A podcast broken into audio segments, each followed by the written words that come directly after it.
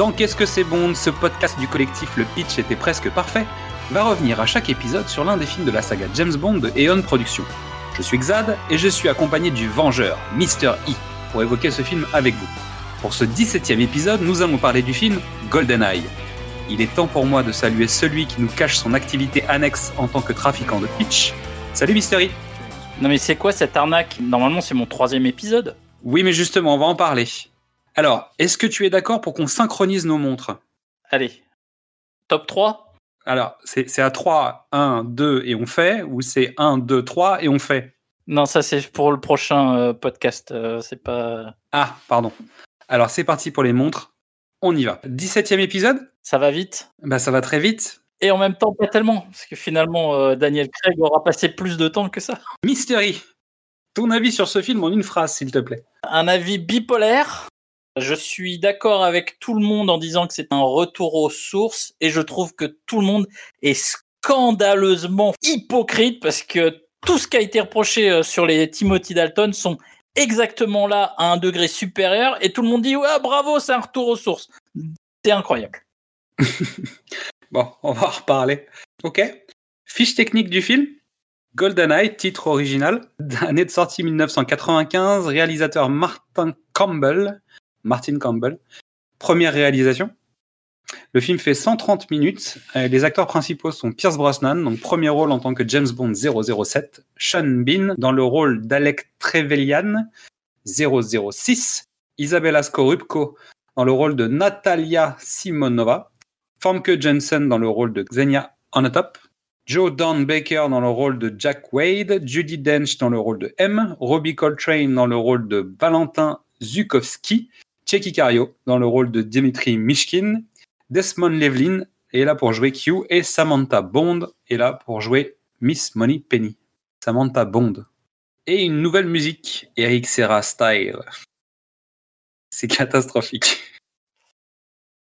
J'aime Autant- beaucoup- J'aime beaucoup Eric Serra. Voilà, c'est ce que j'allais dire. Autant je l'aime bien. Oh.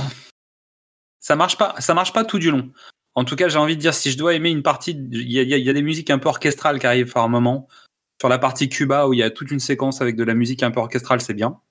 Alors, je sais pas si c'est de lui, euh, mais je suppose que oui. Et toute la partie très industrielle, dans comment dire, qui, qui donne un peu cet effet euh, tic-tac de montre euh, quand il est dans les bases, etc. Qui, qui Ouais, est donc toute la partie musicale qui a été reprise dans le jeu GoldenEye. Je trouve que ces, ces trucs sont assez efficaces. La musique de la poursuite en voiture est catastrophique. Bah, je veux dire, il y, a- il y a plein de moments qui sont vraiment horribles, horribles. Et il y a des moments où je trouve que sa musique apporte quelque chose d'intéressant à la saga. Mais c'est bipolaire, comme tu disais tout à l'heure, un peu. Ouais, c'est. Il y a des. Il y a des moments où il fait de la musique pour James Bond. Hmm. Et ça marche. Et il y a des moments où il fait du Eric Serra. Euh, donc la poursuite euh, avec les bruits, les scratchs, euh, on croirait. euh, on, on se croirait dans le grand bleu. euh, C'est. euh, Alors t'es musicien, tu, mets, tu y mets ta patte, mais là c'était. C'est pas une bonne patte, quoi. Oui, c'est clair. Euh, ça vaut pas le sifflet de John Barry euh, quand la voiture fait un double looping dans je ne sais plus quelle version de, de. L'homme au pistolet d'or. Voilà. Mais il y a des. Il y a des trucs qui marchent pas. Je suis d'accord. Musique du générique GoldenEye de Tina Turner, euh, bah, chantée par Tina Turner. GoldenEye était le nom de la résidence en Jamaïque de Ian Fleming. Il a écrit là-bas notamment certains des romans James Bond. Et c'est parti pour ce nouveau Bond. Allez, on y va. Le pitch Mystery, est-ce que tu as un pitch à nous proposer? Un petit, mais un tout petit pitch.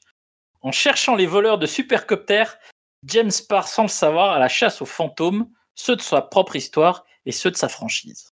Oh, oh, oh, oh, oh, oh, oh. T'as travaillé? Un petit peu. Hein? C'est bien ça, dis donc. Et ça fait quoi alors? Elle est pas mal. Ah, c'est pas mal, j'aime bien. J'aime bien. Bon, alors moi j'ai un pitch. James Bond est chargé par le MI6 de retrouver le GoldenEye, un satellite russe volé par des mercenaires dont la puissance de frappe pourrait rayer de la carte n'importe quelle capitale. Sur les traces des responsables, l'agent 007 se rend aux quatre coins du monde avant de retrouver sur son chemin une vieille connaissance. Entre sa mission et ses sentiments personnels, l'agent secret se voit dans l'obligation de faire un choix. Pitch Google. C'est pas mal. Alors, je vais juste, je vais juste alléger un truc. Il va pas du tout aux quatre coins du monde dans cet épisode. C'est-à-dire que on, on est même plutôt monomaniaque. C'est-à-dire, ok, il va à Cuba à la fin, mais la plupart du temps, on est à Saint-Pétersbourg quand même. Ouais. Le gros du film se passe à Saint-Pétersbourg. Il se passe d'autres choses un peu, mais vraiment Bond, il est plutôt en Russie, quoi. C'est vrai. Donc je calmerai ce truc. Six ans après le dernier film de Timothy Dalton, nous arrivons au moment où Jean-Jacques Goldman devient le créateur de l'album francophone le plus vendu de l'histoire. Pendant ce temps, Ophélie Winter a trouvé la foi, mais c'est Tina Turner qui sort de l'ombre pour nous faire vibrer sur une chanson de Bono et The Edge. Je vous demande d'oublier que nous avons gagné la Coupe du Monde en 1998 et de débarquer en 1995 pour la bande-annonce de GoldenEye.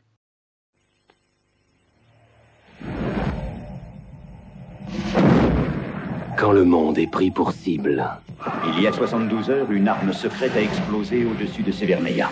et que la menace est réelle, GoldenEye existe bel et bien. Une onde de radiation détruit tout ce qui comporte un circuit électronique. on ne peut compter que sur un seul homme. Je veux que vous retrouviez GoldenEye. 3, Trouvez qui l'a volé 2, et stoppez-le. 1.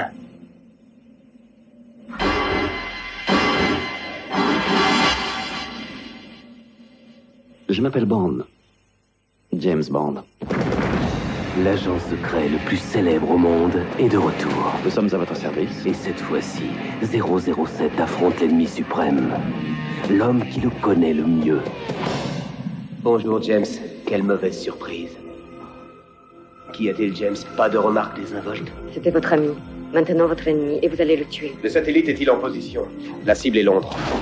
Aujourd'hui, le monde entier risque d'être pris entre deux feux. On se reverra en enfer, James. À toi l'honneur. Tue-le. Tout le plaisir sera pour moi. Vous l'avez contrôlé? De la tête aux pieds. Trois clics, amorce la mèche. Non, non, pas de critique. C'est tagué sur le mur? Devenez un peu adulte, 007. Je vous trouve sexiste, misogyne et dinosaure, une relique de la guerre froide. Tu sais James, j'ai toujours été le meilleur. Ça suffit, vous deux. Vous êtes des voyous avec des joujoux. Le truc, c'est de savoir se retirer en beauté. Je ne m'y risquerai pas. Charmant, mondain, tellement agent secret. Mon shaker est pas à la cuillère. Sortez-nous de là Bande, rien que bande. Ce type est têtu comme une mule. Votre arme est inutile. Ça, ça dépend de votre définition du sexe sans risque. Si t'avais la bonté de mourir sans histoire. C'est quelque chose que je n'ai jamais su faire.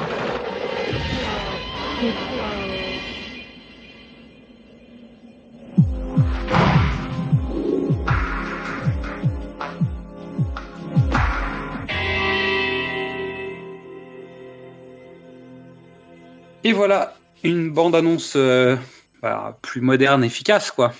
Il y a déjà eu des bandes annonces euh, où on, où on voyait tout le film. Euh, mais là, le, ça commence à être euh, sérieusement. On va commencer à faire gaffe, hein, aux bandes-annonces, parce que c'est un peu un problème. En même temps, Sean Bean, à l'époque, c'est pas encore Sean Bean d'aujourd'hui. C'est-à-dire que Sean Bean, quand tu l'as aujourd'hui dans ton, dans ton film, tu sais qu'il doit mourir. C'est pas vrai. À l'époque, c'était pas encore, euh, tu vois, ça faisait pas partie de sa mythologie, quoi. Statistiquement parlant, oui, Sean Bean meurt à la fin. Mais, mais la preuve que non, puisque dans Game of Thrones, il meurt au, Il meurt au début. bah, dans, dans, dans GoldenEye, il meurt au début. C'est juste que quand ton troisième nom au générique c'est Sean Bean et que le mec au bout de 5 minutes il est mort, bah, si tu sais qui est Sean Bean, donc il faut avoir fait attention parce qu'à l'époque c'est c'est moins un comédien de premier plan qu'aujourd'hui. Si t'as fait attention au générique, tu sais que c'est pas possible que le gars soit mort au bout de 5 minutes de film. On est Donc tu sais qu'il y a un truc quoi. Et peu importe, t'es t'es troisième crédité, évidemment que t'es pas mort. euh, Ah bah il y a pas de spoil. C'est pas Mais c'est dans le générique, quoi. Et d'ailleurs, je vais en reparler, mais dans le générique du film, il y a un indice. C'est-à-dire qu'à un moment, tu as une femme avec deux visages. Ouais, Donc c'est le Janus, ok on est C'est pas que le Janus, c'est-à-dire qu'on est en- aussi en train de te dire, hey, hey, attention, il y a Hey. quelqu'un qui va, tu vois Alors, no limits, no fears, no substitute. C'est nul. Ouais, bof, c'est pas bon comme tagline. non. Ah, alors, c'est parti pour le résumé du film. Nouveau gun barrel de synthèse qui ressemble à une cinématique de jeu vidéo d'aujourd'hui, quand même. et une nouvelle musique, Eric Serra style. Donc première séquence, on est sur un barrage, mode discrétion, saut à l'élastique pour s'infiltrer en douceur. Scène plutôt efficace. Beau saut à l'élastique, etc. J'ai noté que le revolver de James, cette scène, ressemble étrangement au revolver de Han Solo. Parce que c'est un pistolet grappin. Peut-être, mais peu importe. En attendant, ça lui ressemble. Ensuite, on arrive à la fameuse scène de si on peut même plus être en paix en pleine guerre froide, ça fait chier. C'est comme ça que je l'appelle. c'est parfait. Ou infiltration par les faux plafonds avec arrivée dans les toilettes. Tu sais pas pourquoi, mais c'est pas grave, ça marche. Et on attaque tout de suite avec la petite blague. Et donc, on retrouve un James Bond rigolo. C'est-à-dire qu'on avait un peu perdu un James Bond rigolo. Euh, autant on a dit qu'on aimait bien Timothy Dalton, etc. Mais il était plus drôle. C'était pas Roger Moore, quoi. Non, il faisait des vannes pinces sans rire. euh, On revient à un ton qui est plus celui de Roger Moore que celui de Timothy Dalton. Est-ce qu'on est d'accord là-dessus? Je trouve qu'on est plus euh, Sean Connery. En tout cas, sur cette vanne-là. Après, je, je suis d'accord qu'en fait, il a un équilibre plus fin que Roger Moore, qui était quand même plus déséquilibré dans sa façon d'organiser le tout. Ouais. Et ça se rapproche un peu plus de Sean Connery sur l'équilibre. Après, il a plus de noirceur, c'est-à-dire c'est plus la même noirceur. Euh, Ils essayent à un moment de nous faire une scène un peu euh, mais ça marche pas. C'est pas Timothy Dalton, c'est-à-dire on n'est pas dans ce personnage-là. Mais c'est vrai qu'on est entre Moore et, et Sean Connery, ce qui est bien finalement, parce qu'en fait tout le monde pense que Timothy Dalton marchait pas parce que c'était trop, trop noir, trop sombre, trop violent, trop ce que tu veux. Et donc finalement, en fait, euh, il rééquilibre comme ça, ce qui permet de réouvrir à un public peut-être un peu plus large. Arrivée de Mr Bean, dit 006, en même temps avec un nom pareil, comment tu veux que le mec soit crédible? Le mec s'appelle Mr Bean. Ah, tout est trop facile, mais d'un coup il y a trop de méchants, donc finalement ça l'était pas. Donc Alec est pris, James doit s'échapper ou se rendre. Alex se fait tuer. Bye bye. Et au culot, au culot, James essaye de s'enfuir devant tous les méchants. T'as l'impression, tu sais, d'être dans un film de Terence Hill. Oui. Tu vois ce que je veux dire? Où tu sais, tout le monde le regarde en disant mais qu'est-ce qu'il fait? Pourquoi il fait ça? Et tu sais, personne n'ose, tu vois. C'est flegmatique, en même temps c'est drôle, tout ça dans une scène d'action, je trouve que ça marche bien. Il y a un vrai retour, c'est vraiment, ça fait cinq minutes que le film a commencé. T'as déjà tous les ingrédients qui sont là pour dire euh, les gars, on a, on a bossé un peu notre scénario et on va vous faire vivre un truc, quoi. Je pense que c'est une des meilleures scènes d'introduction de toute la saga. Oui, parce que vraiment, elle rentre dans le vif du sujet, elle apporte un truc vraiment à l'intrigue de manière riche. Il y a vraiment, c'est un bon terreau pour la suite du film. D'ailleurs, c'est le seul intérêt de la suite du film, j'ai envie de te dire. Et en plus, ça pose vraiment le personnage. C'est-à-dire que c'est rentré vif du sujet direct, dans l'action, etc. Et puis d'un seul coup, il est drôle, d'un seul coup, t'as des scènes un peu décalées. Je trouve, non, vraiment que cette scène d'intro, elle est vraiment bien faite. Elle est bien écrite, ça marche bien. Ouais, et puis ça caractérise bien le, le James Bond que va interpréter Brosnan. Clairement. Beaucoup de flegme, il se fait, il se fait tirer dessus, il tire en même temps euh, tout en armant des mines. C'est pas grave, euh, c'est le boulot, il n'y a pas de souci. tu vois, il est. En revanche, quand les bombes explosent, c'est la fin de la bonne idée. C'est-à-dire qu'après, on arrive sur de la merde. Alors, tout de suite après. C'est-à-dire qu'en fait, les bombes explosent plutôt que prévu dans la gueule des méchants. Lui, il a eu le temps de s'enfuir, il est dehors, et il y a une scène où il va essayer, de- bah, il va monter dans un avion. Il va, il va lutter contre des motos, il va tomber de l'avion, il va monter sur une moto pour essayer de rattraper l'avion, qui lui est en train de tomber en fait, à pic. Il va sauter en chute libre, monter dans l'avion, le démarrer, reprendre le contrôle et passer au-dessus de la base au moment où elle explose. Donc en fait, ils avaient bien bossé, et puis après, ils ont fait ça. Je pense qu'il y a un mec qui a dit Ouais, c'est bon, j'ai tout donné. euh. mais non, je la trouve ultra spectaculaire et signifiante. En voyant, en revoyant et GoldenEye et les suivants, j'ai j'ai compris ce qui plaisait pas aux spectateurs chez les Timothy Dalton. Ah, ouais, c'était trop concret. C'était hyper concret. Ouais, c'était très terre à terre et assez concret, ouais. Non, mais c'est pas ça. Mais les, le- les James Bond, c'est attendu comme du divertissement pur, avec un degré d'impossibilité, d'irréalisme évident. Tu veux dire qu'on te demande d'office d'accepter. Le contrat que tu passes avec le, le film, c'est de dire j'accepte ce que tu vas me proposer. C'est même le contraire, c'est-à-dire que le spectateur attend de voir des trucs pas possibles. C'est-à-dire, Timothy Dalton, il affrontait euh, des narcotrafiquants. Ça détend pas. C'est vrai, c'est réaliste. euh, Il y a la mort. euh, la- la- on en parle tous les jours au journal, c'est pas possible.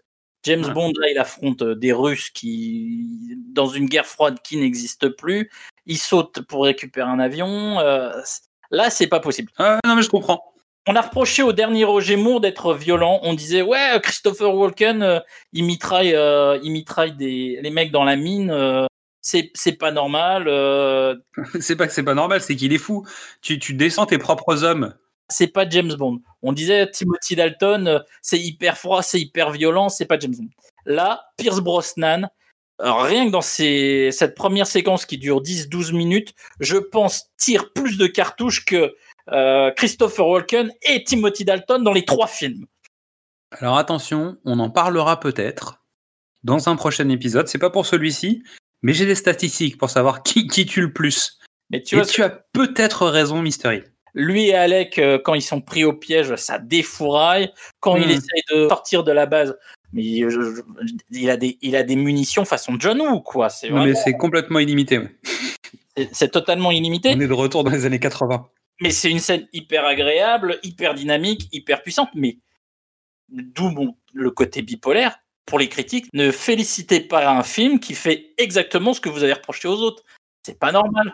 Et sachant que euh, la mise en scène quand même de Martin Campbell l'aide pas tant que ça en fait. C'est-à-dire que je trouve que la mise en scène est quand même assez plate dans l'ensemble. Sauf sur les scènes d'action où tu sens qu'il y a quand même un réalisateur deuxième équipe, je pense. Parce que c'est pas la même réal, tu sens qu'il n'y a pas la même volonté de mettre en scène, etc., etc. Et je trouve que l'équipe action fonctionne bien. Ouais. Et pour le coup, le découpage est plus dynamique. euh, Tu, tu sens qu'il y a des trucs. euh, soit ils prennent le temps de laisser le gigantisme, et je pense notamment à la scène de saut à l'élastique où t'as quand même un plan qui est un peu colossal où tu le vois sauter, où tu te dis bah voilà, ils prennent le temps de laisser le plan s'installer, de tu vois. Et après, quand c'est de l'action, il faut que ça bouge, etc. Et ça bouge pas trop vite, ça bouge suffisamment. euh, voilà, dans l'ensemble, c'est plutôt efficace. Bon, bref, ceci étant, euh, une fois qu'on est sorti de cet avion, euh, Bah, explosion. En fait, moi, cette scène-là, malheureusement, hein, ça me rappelle euh, les, les douloureux moments de cinéma qui sont les drôles de dames et euh, l'agence Tourisque, voire Fast 14 peut-être. Mais dans Bond, j'avais oublié qu'il y avait ce genre de séquence, en tout cas dans celui-là. C'est-à-dire, je me souvenais qu'il y avait des trucs complètement aberrants qui vont venir dans les prochains, notamment. Mais j'avais oublié qu'il y avait cette scène où il saute dans son avion euh, en chute libre et machin, j'avais oublié. C'est la graine de. C'est la mauvaise graine du cinéma d'action américain dans cette période, parce que vraiment les autres, les drôles de dames et tout ça, où on te décolle, tu sais, où on te fait voler un, un tank qui peut abattre des, des avions, euh, jouer au foot avec un- une torpille, tu sais, sur la glace par exemple, ou ce genre de truc. C'est né ici en fait, c'est à cause de ça. Ça a commencé là. Ouais, alors. non, je pense que c'est pas ça. Alors, pour, pour replacer, 1995, euh, James Bond sort dans un contexte, euh, une année cinéma un peu, un peu spéciale quand même. Euh, 95, il y a le, le summum du film d'action qui est sorti durant l'été, Die Hard 3. Oui. Faut y aller, quoi, après Die Hard 3. Bah, disons que tout le monde a essayé de faire mieux, dans le sens faire plus, mais en fait, ils n'ont pas compris qu'il fallait juste faire mieux, pas plus. C'est un peu le problème. C'est pour ça qu'on a eu des gros dérapages. Après, bon, euh, il y, a- il y a eu des choix. hein. C'est-à-dire que je pense que MacG sur Drôle de Dame, en fait, il, il essaye pas de faire un truc réaliste, quoi. Non, on est d'accord. Alors, on adhère ou on n'adhère pas. Mais l'agence touriste, c'est un peu le même principe. C'est-à-dire qu'on fait une adapte et euh, on adapte euh, de manière moderne, quoi. Ça, Enfin, ça- bon, bref. ça- Donc, raccord de flamme sur la base qui prend feu. Ouais. Et pim, pim, pim. Pim, Le gun, le gun barrel reprend. Et là, on commence à attaquer un générique en image de synthèse. Le premier, hein. vrai premier, on va dire. Où il y a beaucoup plus d'utilisation de, de- d'effets digitaux, etc.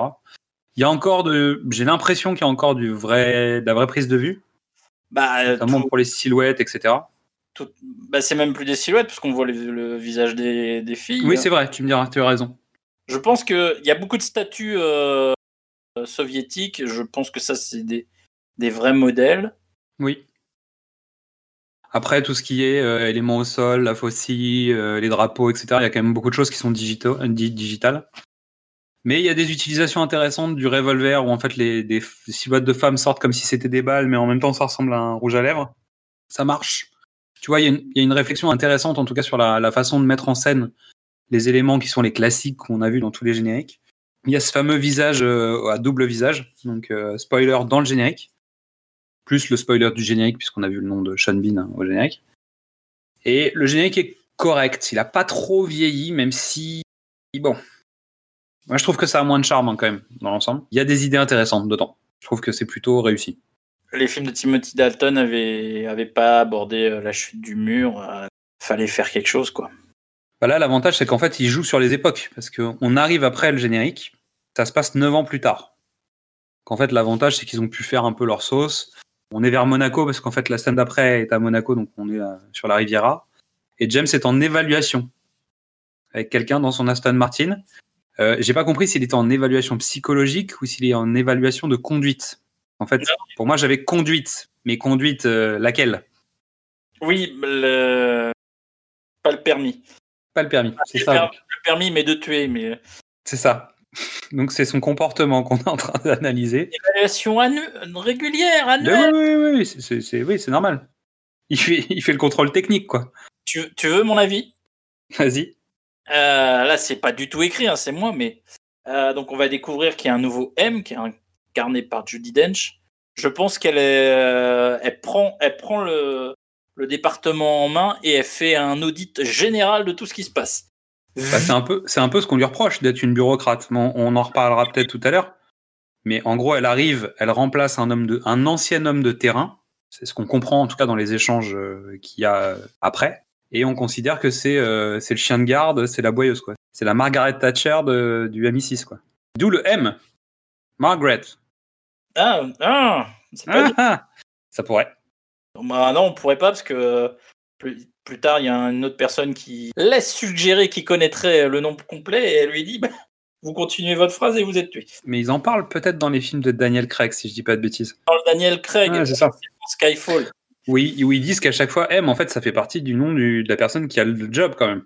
On en reparlera à ce moment-là. Bref. On passe à autre chose parce que là, il y a, il y a une femme euh, beaucoup plus intéressante qui arrive. Une femme que. Une femme que. La femme que. la femme que. La femme que en Ferrari. La pas. Oui. Qui, qui conduit bien, mais finalement pas si bien que ça. Euh, Mauvaise conduite, la demoiselle. Elle aussi, il faudrait lui faire un- une évaluation quand même. ah, on est d'accord que les deux ont plus le permis, mais euh, Ah non. à nouveau, on est sur une séquence bipolaire. C'est-à-dire que la musique brise quand même pas mal le boulot. ouais, c'est du. Là, c'est du Eric Serra. Et la séquence Tour de France est dégueulasse. Mais oui, mais c'est. la- Alors, je, je suis d'accord avec toi, hein, mais c'est parce qu'on est en France. Et qu'on est français. Et que la séquence Tour de France, elle est dégueulasse. Non, mais, Mais- elle est dégueulasse dans le sens où les mecs tournent la tête au mauvais moment. Je veux dire, il y y, a un problème de, de mise en scène. De... En fait, on garde un plan qui marche pas, en fait. Le plan ne fonctionne pas. Pour, pour ceux qui n'auraient pas encore vu le film, effectivement, les, euh, James et le personnage de Famke Janssen, euh, Xena Onatop, euh, se poursuivent dans, à travers les petites, les petites euh, routes de montagne euh, dans, dans une séquence qui pourrait être tirée d'un Sean Connery, faut être honnête. Oui. Voilà. Et donc, il y a un groupe de cyclistes qui arrive. C'est le début euh, de la reconnaissance internationale du Tour de France. Mhm. Donc tu te dis t'es en France et bah tu mets des cyclistes. C'est pas très. Non, mais ça, c'est cohérent jusque-là. Mais en fait, le groupe de cyclistes voit les deux voitures en train de se poursuivre euh, en face d'eux. Donc, ils s'arrêtent, ils se mettent sur le côté. Donc, les voitures se laissent passer, etc., etc. Et en fait, les voitures vont tellement vite que les cyclistes tous- tournent tous la tête en même temps pour te montrer la vitesse des véhicules. Sauf qu'ils le font trop tôt. Ah oui. Donc, dans la scène, ça marche pas. Et juste après, il y a la fameuse séquence rigolote qu'on retrouvera, je crois, dans des, euh, dans des, bah, dans Taxi, en fait, dans le premier Taxi. En fait, ça va tellement vite qu'il y en a un qui perd l'équilibre, qui fait tomber tout le monde. Et c'est une scène qui est quasiment à l'identique, avec quasiment la même musique d'ailleurs, euh, dans le premier Taxi, avec les, policiers qui regardent euh, aux, lunettes, voir passer le taxi à toute vitesse et qui renversent les motos. Tellement il va vite. Donc, Fin du plan, la personne qui est en train d'analyser le comportement de James lui demande de s'arrêter, finit par s'arrêter. Et là, il lui fait un petit Oh, James Fin de partie. Arrivé à l'hôtel, il donne les clés au voiturier qui lui disent Bonjour, monsieur Bond, comment allez-vous? Ça fait longtemps qu'on vous a pas vu. Et tu dis Mais en fait, ça sert à quoi d'avoir des pseudos? Si dans le moindre hôtel du monde, le, le moindre portier connaît ton vrai nom, quoi Ça n'a aucun sens. T'es censé être un agent secret. C'est que tu gardes les secrets ou c'est que toi-même t'es secret? Ça veut dire quoi, ça? Qui a dit qu'il était euh, un agent secret? Il est espion. Ouais, si tu veux.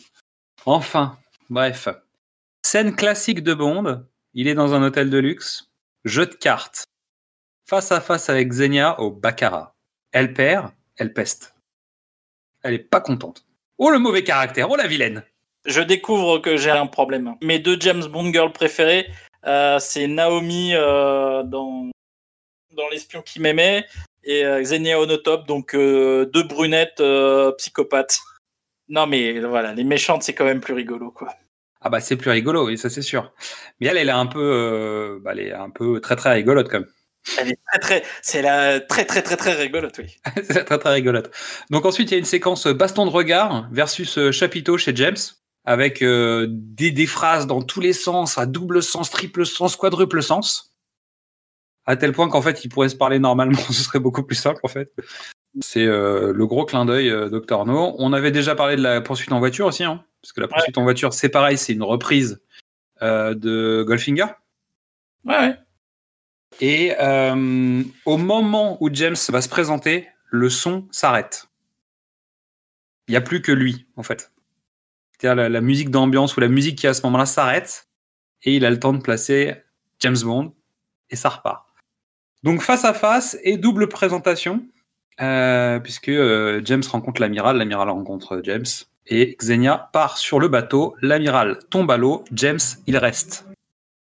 Et donc il surveille, il fait des photos. Donc Xenia est un ancien pilote de chasse.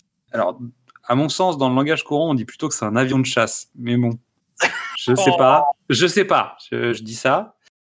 Euh, elle est en lien avec euh, Janus, qui est un groupe de trafiquants, et la surveillance de la jeune femme est autorisée.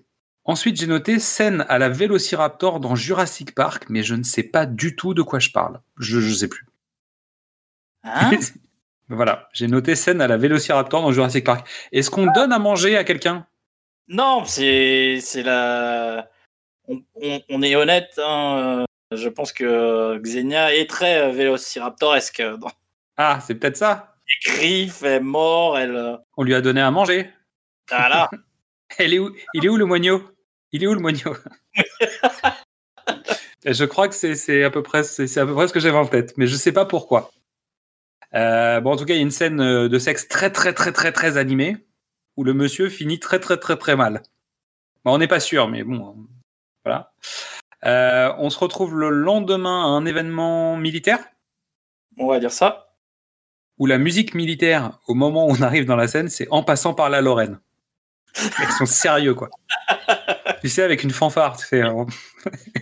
Toi, tu dis, mais en fait, pour le monde entier, ça fait militaire, tu vois, parce qu'il y a vraiment une fanfare militaire. Mais tu crois que les mecs, ils jouent en passant par la Lorraine à un événement comme ça? Non, il y a zéro Et chance. pourquoi pas Et tiens, voilà du boudin, tu vois. Je veux dire, c'est n'importe quoi. Ah bah, euh, tiens, voilà du boudin, c'est tous les 14 juillet. Hein. Oui, mais c'est à un moment précis, tu vois ce que je veux dire? C'est pas genre, ah bah, on a une réunion où on va présenter le nouveau tigre, tu vois. Et puis t'en as les mecs derrière. Tiens, tiens, voilà, du boudin. Ça, ça marche pas. Donc l'amiral est mort et James va faire le party crasher. Donc il y a un tigre, un hélicoptère tigre.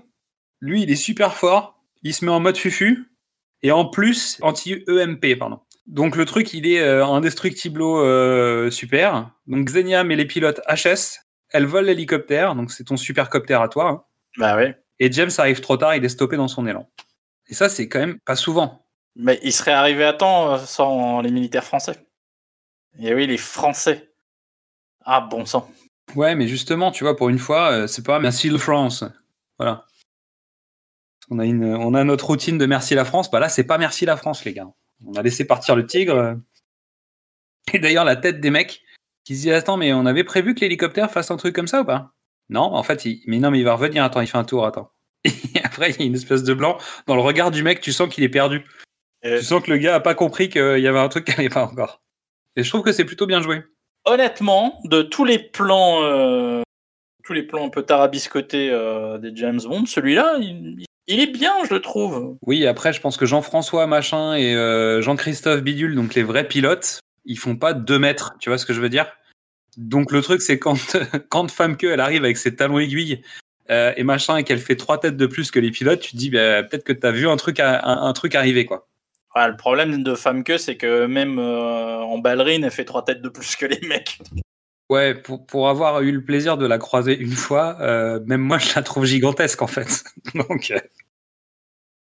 Alors, on se retrouve à Severnaya, donc qui est une base technique, technologique, au fin fond de la Sibérie, j'ai envie de dire, parce qu'en fait, on n'a pas trop d'informations. Et on découvre Natalia, qui donc, vu le plan qui commence sur elle, va être notre personnage féminin principal du film, et sur son collègue de travail, Boris, qui est sans doute un ancien cadre d'une société de jeux vidéo française, certainement. Elle n'a pas marché celle-là. Ah si si, vous avez un, éclat de rire? Non, je sais pas, je voulais voir mais, un, un petit oh ou un truc comme ça. Non, j'essayais. bon. Alors oui, mais euh, en fait, euh, c'est pas. Je suis, je suis persuadé que c'est. Ils se sont dit bon, qu'est-ce qu'on peut faire euh, pour le mec un peu. tu le nerd, pour le et ça va être un obsédé sexuel? Ah ouais, pas con pas con, mais mais en fait tout tout tout son poste de travail. euh, alors le choix d'Alan Cumming est totalement différent, mais c'est le c'est l'informaticien de Jurassic Park quoi. Exactement, c'est Denis Nedry, mais en, en, en maigre et libidineux. C'est-à-dire que Nedry, il aimait la thune et la bouffe. Alors que là, Boris, lui, il aime les femmes et la thune, a priori. Oui oui, euh, un informaticien un peu libidineux. C'est pas un peu libidineux, hein, parce que je pense que Midissa va le défoncer. Par contre, j'ai une autre théorie. Natalia, elle, elle prend ses conneries euh, à la blague. C'est comme ça qu'elle le gère, en fait. Oui, oui, je sens pas le truc dégueulasse, tu vois, c'est Et juste. pour le coup, on verra après qu'ils ont une vraie relation relative, hein. mais Ouais, il y a une relation entre les deux qui est, qui est pas, qui se limite pas à ça. C'est-à-dire que Boris, il a quand même un attachement à cette femme. Oui, oui, mais. Après, il n'est pas forcément amoureux, etc. Mais en tout cas, le, son système de communication, on va dire décalé, euh, lourdingue, euh, passe auprès d'elle parce qu'en fait, elle le tolère et qu'elle le traite euh, autrement. Donc lui, ça devient un jeu. Et finalement, en fait, leur complicité naît de ce truc. Moi, j'y vois pas de. Tu vois, j'y vois un. Je vois un gay qui est juste chiant, quoi. Donc je vois un mec libidineux qui est lourd, mais qui finalement a compris qu'il se passerait rien avec cette collègue et qu'il a fait chier euh, parce qu'en plus elle a du répondant et qu'elle lui répond quoi, tu vois. C'est-à-dire que ça l'amuse finalement de faire de la provoque à longueur de temps et de lui casser les pieds comme ça. Mais je pense que c'est lui, il a l'impression que c'est un jeu. Je pense qu'elle, elle le vit peut-être un peu moins comme un jeu, mais euh, elle joue quand même euh, un peu avec lui. Euh, bon, peu importe. Euh, débarque Urumov, le général, et Xenia avec le tigre. Ils font un faux contrôle de procédure, ils tuent tout le monde. Ils lancent un coup de GoldenEye sur la base et ils se barrent avec la carte mère. Quoi. Donc jusque-là, ok, pourquoi pas, c'est un plan. Ouais, enfin, c'est un, plan un peu spécial parce que jusqu'à présent, je crois pas que l'armée russe ait, ait produit en série euh, des uniformes féminins en cuir. Mais Ouais, mais t'as le droit de te faire faire des uniformes sur mesure quand même. En cuir Bah non, mais tu fais ce que tu veux en fait. Il y a un moment. euh, Pareil pour les gens qui ne l'ont pas vu, euh, le général, c'est celui qui était dans la, dans la base euh, en, en prélude. Ah oui, c'est vrai, ex- exactement. Oui, pardon, excuse-moi. Tu as raison. C'est celui qui était dans la scène d'ouverture 9 ans plus tôt. Qui s'est Ouais. un peu fait humilier par James. Tu comprends qu'en fait, ça lui a pas trop plu euh, ce qui s'était passé il y a 9 ans et que bon, bah, maintenant, il, il va, il va jouer un peu pour son équipe. Quoi. Euh, donc, Natalia s'était cachée. Ensuite, elle évite un- le, le MP, elle évite l'explosion, elle évite le feu, elle évite le plafond qui s'effondre.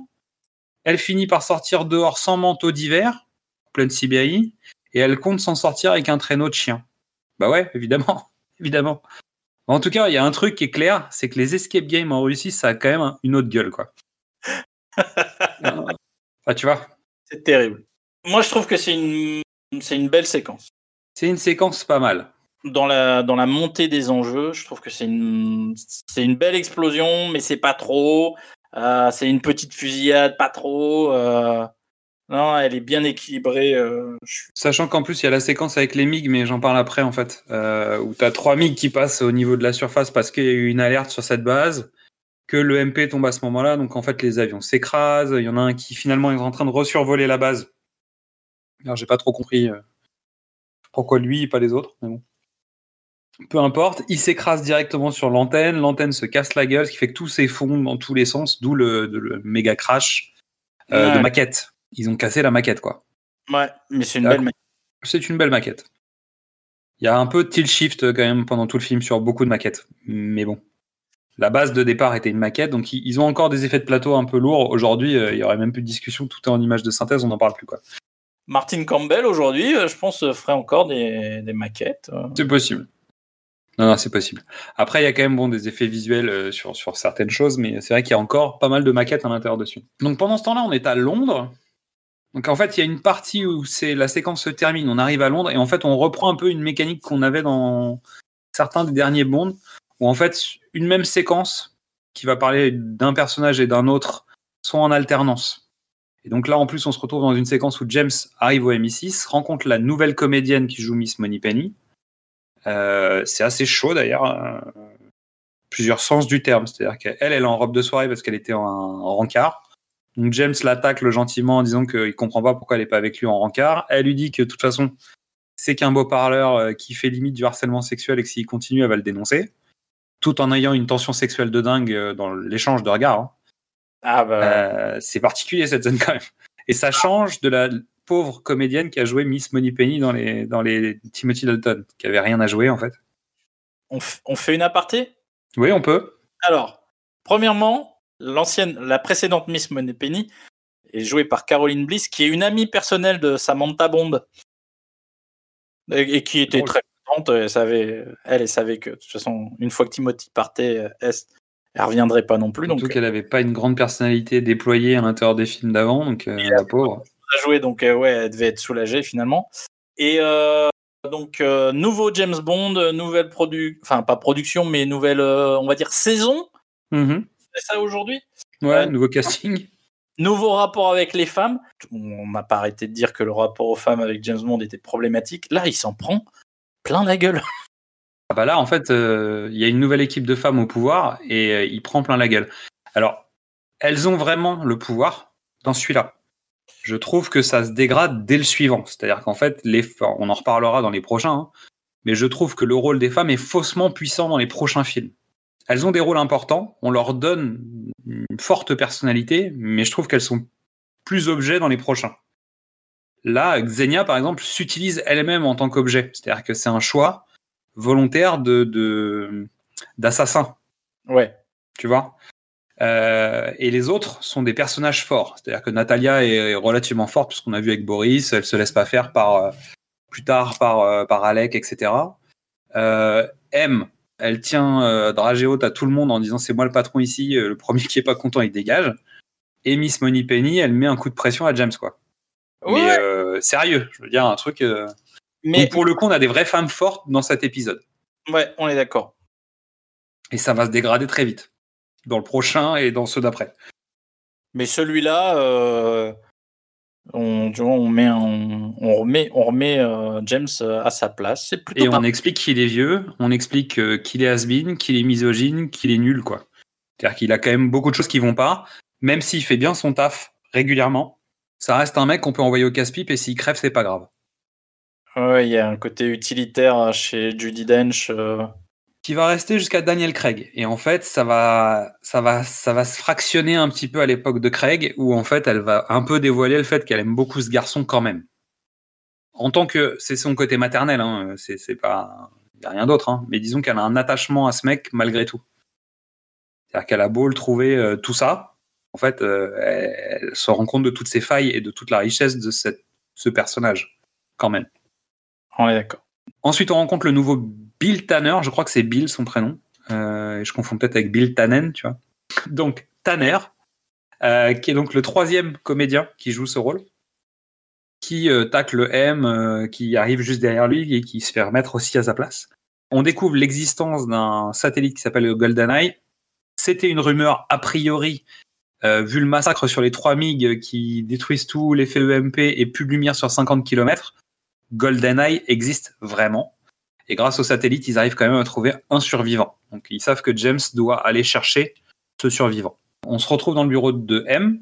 Donc M propose le fameux verre à James qui lui indique que l'ancien buvait du cognac Merci la France. Et elle dit qu'elle préfère le Bourbon. Voilà, et voilà, forcément. Donc elle le traite de miso archaïque euh, et lui il la traite de vieille bureaucrate euh, qui a jamais vu le terrain. Quoi. Pour faire simple. Ils s'aiment pas. Et donc elle va l'envoyer sur le terrain, quitte à ce qu'il aille crever, c'est pas grave. Donc on arrive à Saint-Pétersbourg, réunion avec le ministre des Armées, euh, Dimitri Mishkin, qui est joué par Checky Cario. Oh, comme c'est original comme rôle. Je suis hyper déçu. Ah bah il est nul. Et pourtant on sait qu'il est capable d'en faire euh, beaucoup plus. Mais là je le trouve très euh, dans la mesure. Alors, est-ce qu'il avait tout donné pendant, pendant le tournage de Bad Boys? Ah mais il a l'air même fatigué. C'est-à-dire que je le trouve fatigué physiquement en fait.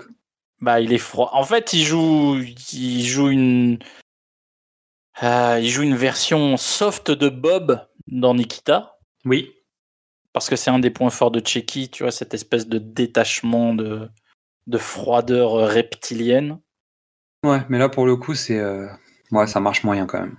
Après, euh, bon, bah voilà, avec un nom pareil aussi, le gars il s'appelle Mishkin. Tu sais que ça va mal finir. Donc, euh, Urumov arrive pour présenter sa démission. Lui aussi, il fait le Mishkin, tu vois. Mais tu fais pas le Mishkin devant Mishkin, il sait. Ah oui. Donc, le gars, il l'a il l'a grillé direct.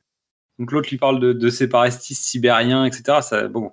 Il- et donc, le ministre lui apprend qu'il y a une survivante. Il lui dit il faudrait surveiller vos effectifs parce que si tu sais même pas compter.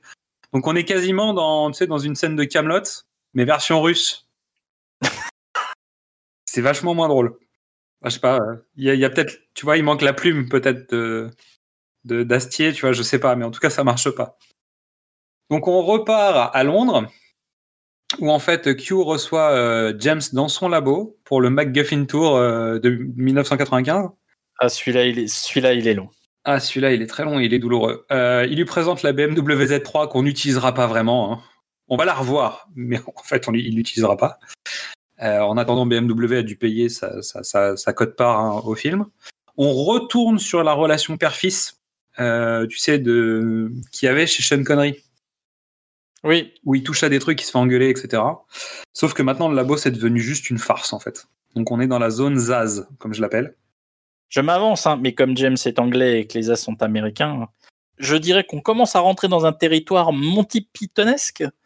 Ouais, alors. euh, pff, ouais, Non. mais pas, pas avec la finesse d'écriture. Hein. Mais non, mais c'est Que la, la chute, la chute sur le sandwich, honnêtement, euh, c'est waouh. Non, mais c'est juste pour pré- pour annoncer que John Cleese arrive euh, dans le prochain. hein. C'est- vrai. Non, mais t'as raison. C'est le déjà le dernier? Ah non, il arrive, mais il est assistant. Il est Enfin, assis- je veux dire, il est collaborateur, ils sont, ils sont deux. Q, il part pas tout de suite. Non, non, non, il sera dans le prochain aussi. Donc, Saint-Pétersbourg, montage alterné entre Bond et Natalia. Donc, James se retrouve son nouveau Félix Leiter. Non, Bah, si. non, Bah, si. c'est une fusion. C'est une fusion de Félix et qui? Bah, et Pepper. Le, le Ah, Mais oui, pourquoi pas Pourquoi pas Allez, je te, je te l'accorde. Ok, t'as raison. Ah non, c'est l'homme pour moi, je l'ai vu, tu sais, la corpulence, le côté un peu euh, sud, euh, sans, sans gants, sans protocole. euh. Ah ouais, c'est, euh, il est brut de décoffrage, le mec, quoi. C'est le contact CIA, en fait, de James à Saint-Pétersbourg, qui s'appelle Jack Wade, et qui est Muffy. Avec la séquence du monte ton tatouage, le mec fait non, mais attendez, on est dans la rue, je peux pas, là, tu vois. En fait, il a un petit tatouage, il a un peu déconné. il, devait être bourré. Euh, donc, Jack découvre que celui qui peut le mettre en relation avec Janus est un ancien ami à lui. Comme vous savez, quand je dis ça, c'est parce que je mets des guillemets. Valentin Zukowski, euh, qui boite grâce à James. Donc James va le voir dans son cabaret, il se remémore de vieux souvenirs de façon plutôt animée. Donc il apprend que Janus est un cosaque de Lienz. James va au bain, Xenia lui rend visite pour une séance de free fight sex qui ne donne pas entièrement satisfaction. hein. Et en revanche, j'ai pas compris pourquoi elle était là. Pour moi, ça sert à rien dans l'intrigue. Bah si, je sais à quoi ça sert dans, dans le scénario. Et par contre, dans l'intrigue générale, euh, je comprends pas ce que Xenia vient faire là. Si, si, la présence de, de Xena est hyper importante parce que dans tous les James Bond, il devient intime avec la gentille et la méchante. Pour dire à quel point elle est méchante, il fait non, non, non, non, non, non. toi, je veux pas de toi, je veux pas. Tu n'auras pas le haut James. Jusqu'à présent, il y a deux femmes à qui James a dit non. Il y a Bibi, qui était la patineuse beaucoup trop jeune. Oui. Et puis il y a Xenia, parce que Xenia, non, non. Non, ça c'est toi, c'est pas possible. Bon, en attendant, après lui avoir mis le feu au cul, euh, il la force à le conduire à Janus. Je sais que la phrase est un peu bizarre, mais on va passer sur le. C'est c'est à peu près ce qui se passe, on est d'accord? C'est à peu près ce qui se passe. Pendant ce temps-là, Natalia, elle, elle va dans une boutique d'ordinateurs pour réussir à contacter Boris. Il lui dit de ne faire confiance à personne. Il écrit Trust no one. C'est la première règle du cours de Monsieur Mulder, tu sais, le, le prof de complot. C'est un code que Boris donne à Natalia, mais elle n'a pas dû regarder X-Files. Donc Natalia va au rendez-vous avec Boris, et bien évidemment, c'est un piège. Ah ouais, merci Mulder, tu vois. Voilà. voilà. Donc, j'ai appelé la séquence suivante le cimetière des éléphants rouges. Oh, c'est joli James arrive en voiture avec euh, Xenia qui conduit. Donc euh, ça y est, en fait, on a compris à quoi servait le fait que Xenia vienne. En fait, c'est que ça permet d'aller là. Manchette karaté sur Xenia, à la chaîne, comme on l'appelle. Pam Allez, dodo. Lipo lipo, fait dodo. Il n'y a plus de Xenia. James va au rendez-vous avec Janus et il fait face à Alec. 006 est un traître. C'était un cosaque de Liens qui en veut à l'Angleterre d'avoir causé la mort de ses parents. Ouais, bah, je comprends en même temps. je veux dire, euh, quand t'as la vie comme ça, bah, bah, évidemment, t'as envie de buter tout le monde. Qu'est-ce qui t'arrive? Et c'est là où moi j'apprécie euh, GoldenEye, c'est que pour une fois, les motivations sont pas euh, monétaires, euh, puissance, euh, un peu, un peu éthérées, un peu. C'est juste une histoire de vengeance. Mystery Mystery il, Oui. il braque, il braque la banque. C'est ça la fin. Il, il va braquer la banque quand même. Au cœur du truc, il y a, un- il y a une. Oui, bon, oh, la finalité, c'est quoi? C'est qu'il veut gagner de la thune. Bon, bah voilà, il va, il va dépouiller l'Angleterre tout en la détruisant. Donc, il, il y a une vengeance personnelle. Ça, c'est, on est d'accord. Mais le mec, c'est juste un braqueur quand même. Et une fois encore, euh, l'influence de Die Hard 3. Tu Ah crois bah oui, oui, bien, bien sûr, ouais, mais c'est exactement ça même. Et, et j'ai envie de te dire que on peut même considérer que Die Hard 4 est plus proche de ce que lui est en train de faire dans GoldenEye. Parce que c'est carrément le plan de Die Hard 4. Ah ouais, c'est vrai. Mais l'inspiration Die Hard 3 quand même. Après, ils sortent en même temps, donc ils ont été écrits en parallèle hein, quand même. Mais bon, il y a quand même il y a un truc quoi. Il y a des influences dans l'air, il y a des, il y a des sujets dans l'air du temps. Donc, Oui. Méthode. Qu'on retrouvera dans plein d'autres films. Bon, après, Après. Die Hard 3, c'est juste euh, Die Hard, euh, mais trois fois. hein, donc, euh, Oui. Le premier, euh, c'est un terroriste qui, en fait, est un voleur. Et qui vient braquer, et en fait, il veut effacer son braquage en faisant péter l'immeuble. Voilà, donc finalement, un, C'est le même plan. c'est le même plan. C'est le même plan. Donc James s'est fait prisonnier dans le Tigre. Il rencontre Natalia et euh, en fait ils arrivent à s'en sortir, mais euh, l'armée arrive et ils se sont arrêtés comme si c'était des traîtres. Donc maintenant on arrive dans la scène prison, bibliothèque, garage de tank. Alors je sais pas comment au même endroit tu peux avoir tous ces trucs. Donc ils sont arrêtés et conduits devant ce pauvre Mishkin, le, le retour de Mishkin. Donc Urumov arrive. euh, Qu'est-ce qui se passe? Moi, je suis pas au courant, euh, tout ça. Nan, nan, nan. Il prend le flingue, il bute le mec. Et il va bien évidemment faire passer James pour l'assassin hein, basique. Bon, alors maintenant, c'est fini le mode infiltration du début. Maintenant, on est en mode évasion, bourrin, balek. C'est-à-dire que Ah, mais là, on est- défouraille. Mais on défouraille euh, bien. C'est-à-dire qu'on tire dans tous les sens, on glisse, il y a, il y a quatre portes d'entrée. Tu sais, c'est comme dans les, dans les zones tu sais, où tu vois les mecs s'entraîner. Ils regardent même pas s'il y a un civil. Ils shootent, quoi. Donc Natalia réussit à se faire capturer et Urumov l'embarque. Pourquoi t'emmènes cette fille? Elle ne sert à rien. James était avec elle, donc tu peux pas la tuer. Tu peux pas dire que c'est James qui l'a tuée parce qu'il n'y a pas de raison. Non, mais là, je veux dire, il n'y a, plus- il y a plus de raison de rien. Il y a plus de y a- il y a- je veux dire, Mishkin est mort. Donc maintenant, c'est tout pouvoir à Urumov. En gros, même si c'est pas le seul euh, au gouvernement russe, tu vois, mais sur le moment, en tout cas, c'est le plus gradé. C'est lui qui décide. S'il dit abattez-la, c'est une traître, ça marche. Je veux dire, pourquoi il l'emmène? À part pour la transformer en MacGuffin. Bah, c'est exactement ça. Non, mais après, c'est les années Eltsine. hein, Il y avait beaucoup, beaucoup, beaucoup d'alcool. Mec. Donc James, lui, il collectionne les MacGuffin, ok? Le concept est simple, il doit les attraper tous grâce à Pokémon Go. Donc, pour le coup, il doit se sortir de là. Le seul véhicule discret qu'il trouve, c'est le tank, et il prend le tank. Et donc, on verra plus tard, non mais tu rigoles, mais on verra plus tard que tu peux faire une surveillance à distance discrète avec un tank. Parce qu'en Russie, c'est normal. c'est genre, tout le monde s'en fout. C'est-à-dire que, on en reparle après, mais tout le monde s'en fout. Mais moi, j'ai jamais été en Russie, hein, mais ça m'étonnerait que dans la circulation, tu sais, tu vois des tanks. À Saint-Pétersbourg, non, mais à la campagne, probablement. Et entre nous, j'ai vu, euh, tu sais, tous les Russes maintenant, ils ont des, des dashboards cam. cam. Ouais. Et, et vraiment, t'as un mec qui est au, fin fond de la Sibérie. C'est tout blanc, et c'est froid, il, il est tout seul, quoi. Et je te promets, devant lui, il y a un tank qui coupe la route, quoi. Avec des mecs bourrés dedans. Et t'entends le mec qui fait Oh putain Bon, en tout cas, débute une superbe poursuite. Parce que là, je pense qu'on peut le dire. euh, la poursuite en tant qu'elle a de la gueule. hein. Donc, Urumov, pour gérer la situation, c'est-à-dire que lui, il est en voiture avec Natalia, il y a quelqu'un qui conduit la bagnole. Donc, lui, il passe son temps à regarder derrière et il voit James arriver avec un tank. Et sa meilleure façon de gérer la situation, c'est de sortir sa flasque et de s'en coller un derrière la cravate, quoi, tu vois.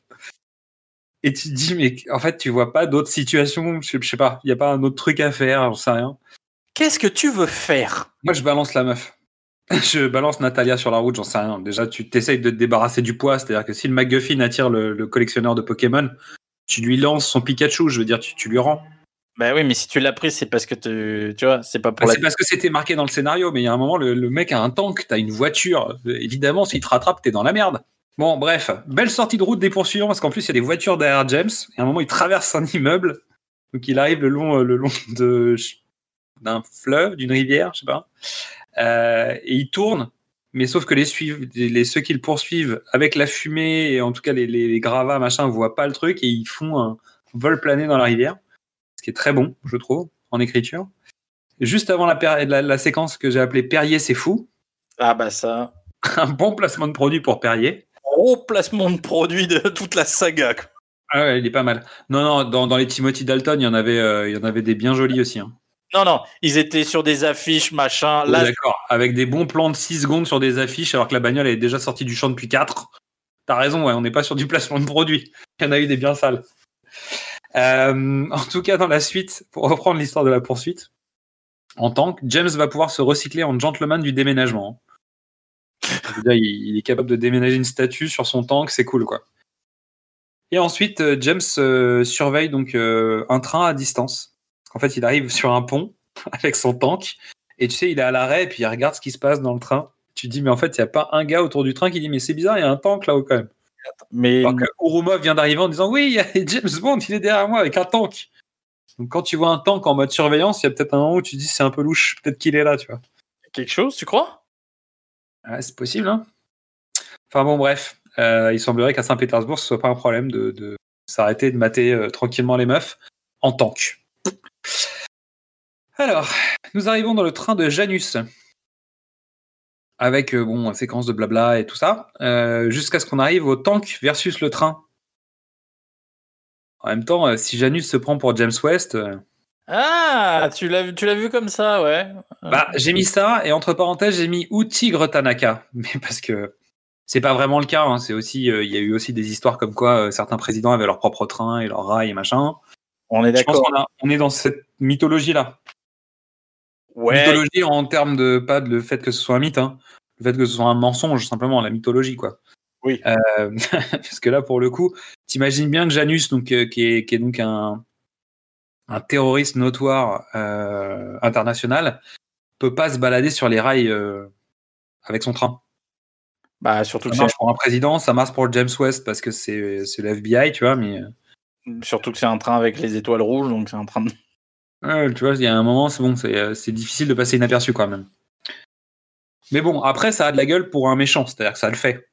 On a vu Tigre Tanaka, ça faisait bien d'avoir son métro personnel, tu vois. Ah, quel homme. Ah.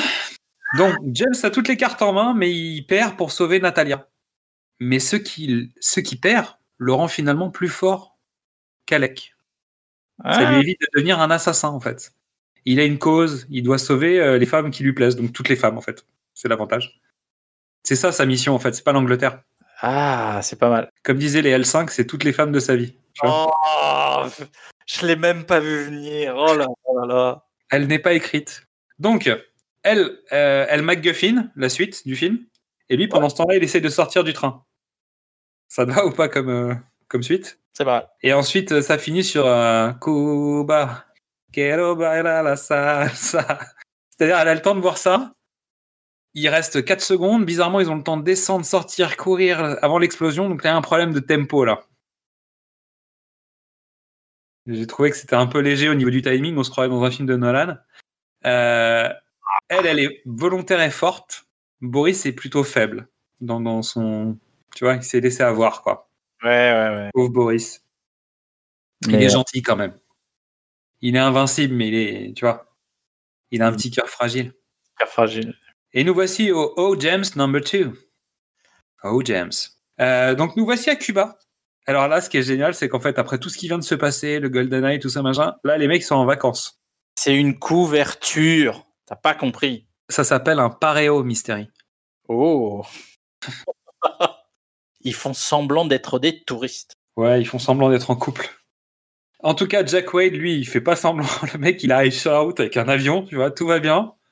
Ensuite, il balance quelques informations parce qu'en fait, c'est lui euh, le MacGuffiner euh, de, de, de l'émission, c'est-à-dire qu'à chaque fois il vient, Ouais, il balance les infos qu'il faut. Ciao James, file-moi les clés de la Z3, allez bye bye. Et il lui dit surtout, euh, si t'as un problème, appelle la cavalerie, on sera là. bah, Petit fusil de Chekhov. Gu- Guantanamo, c'est pas loin. Ouais, Guantanamo, c'est pas loin. Donc non, c'est pas un fusil de Chekhov, c'est une préparation paiement. Et non, je ne suis pas un personnage fonction. Euh, donc séquence de pause à la James, le penseur, mélancolique, l'homme fragile. C'est là où la musique est pas mal. Oui, je suis d'accord avec toi. Et je me suis demandé si c'était la musique d'Eric Serra. Parce que ça fait, ça fait très très orchestral. Et ça fait pas très Eric Serra quand même. Ouais. J'ai pas regardé le générique parce que bon, je veux pas rentrer dans le détail, mais euh, j'ai trouvé que la musique était en tout cas bien par rapport à la séquence. Je trouve que la séquence est too much, mais bon, ça c'est. C'est pour placer le personnage Bah, exactement comme le baiser à la sortie du train est un peu, un peu. un peu poussé. C'est une séquence. Elle, en elle-même, elle est bien. C'est-à-dire que c'est intéressant d'avoir euh, un James un peu introspectif qui se dit bon bah va falloir quand même que je bute mon meilleur ami, un de mes anciens meilleurs amis, c'est pas évident. Il s'ouvre à cette femme qui est euh, qui est plutôt agréable, tu vois. Qui, tu peux, c'est une femme forte, machin. Tu comprends qu'il il puisse y avoir un peu de Ouais, il peut y avoir un truc. On sait que c'est le type de femme qu'il aime bien. Mais ça n'a pas été montré, ça n'a pas été vendu. C'est Ça n'a pas été préparé. C'est-à-dire que dans le train, il y avait possibilité de faire une préparation un peu plus forte que ça. C'est-à-dire qu'en fait, il ne tue pas Alec parce qu'il doit sauver Natalia. Or, la motivation à ce moment-là, c'est peut-être plutôt de se dire je peux pas tuer mon pote en fait. Bah, ça. Et résultat, il joue pas sur la bonne ficelle dans le scénario à ce moment-là. Et ce qui fait qu'en fait, là où tu pourrais préparer un truc où la faille de James finalement c'est son ami et qui corrige à la fin, euh, en fait c'est déjà la femme. Et donc résultat, c'est sa faille de d'habitude. Et donc Alex se moque de lui et, et, et on passe à la suite. Et donc en fait cette scène, elle est écrite comme si Alec était un méchant normal. Voilà. Mais après, c'est compliqué. Tu veux dire, tu peux pas faire euh, quoi. James, il tombe par terre en se pétant le genou et il arrive pas à tirer sur Alec et évite. Oui, par exemple, comme dans Point de rupture, c'est ça? Point de rupture. Exactement. On peut pas arrêter Buddy. Ok? Bah, Il aurait pu faire ça, ouais. Alors, ensuite, séquence surveillance de la zone en avion. Ce lac serait-il un vrai lac? Hmm. Eh, coucou, on ne vit que deux fois. Bon alors, c'est pas le même, c'est pas la même astuce. Hein. Non. C'est- un vrai lac qui se vide. Oui. C'est pas juste un, un toit, tu sais, qui s'écarte. Mais bon, on est quand même. hmm. Donc l'avion est abattu, chaos technique pour toute l'équipe, et il y a un hélicoptère qui leur rend visite. Donc c'est Xenia qui arrive en mode euh, guerrière, en mode euh, Hunger Game, en mode euh, non Battle Royale. Voilà. Et là, en fait, il, il- pour buter Xenia, il tire sur l'hélico. Comme elle est toujours accrochée à l'hélico, l'hélico s'écrase et il broie la meuf. Pas mal. Non, il est pas, elle est pas toujours accrochée. C'est lui qui la raccroche. C'est lui qui la raccroche? Elle est un- Ah oui, c'est vrai, t'as raison. Non, mais tu as raison. Elle met un coup de boule à Natalia et c'est lui qui qui la, qui la raccroche et qui tire sur l'hélicoptère. Voilà. L'hélicoptère donc finit par s'écraser, pliant la fille en deux. Fin plutôt soft vu le contexte de sa mort. Je pense que vu la cause, honnêtement, ils ont été super sages. Tu remarqueras qu'il y a jamais de d'éclaboussure de sang. Ah non, là, il n'y a rien.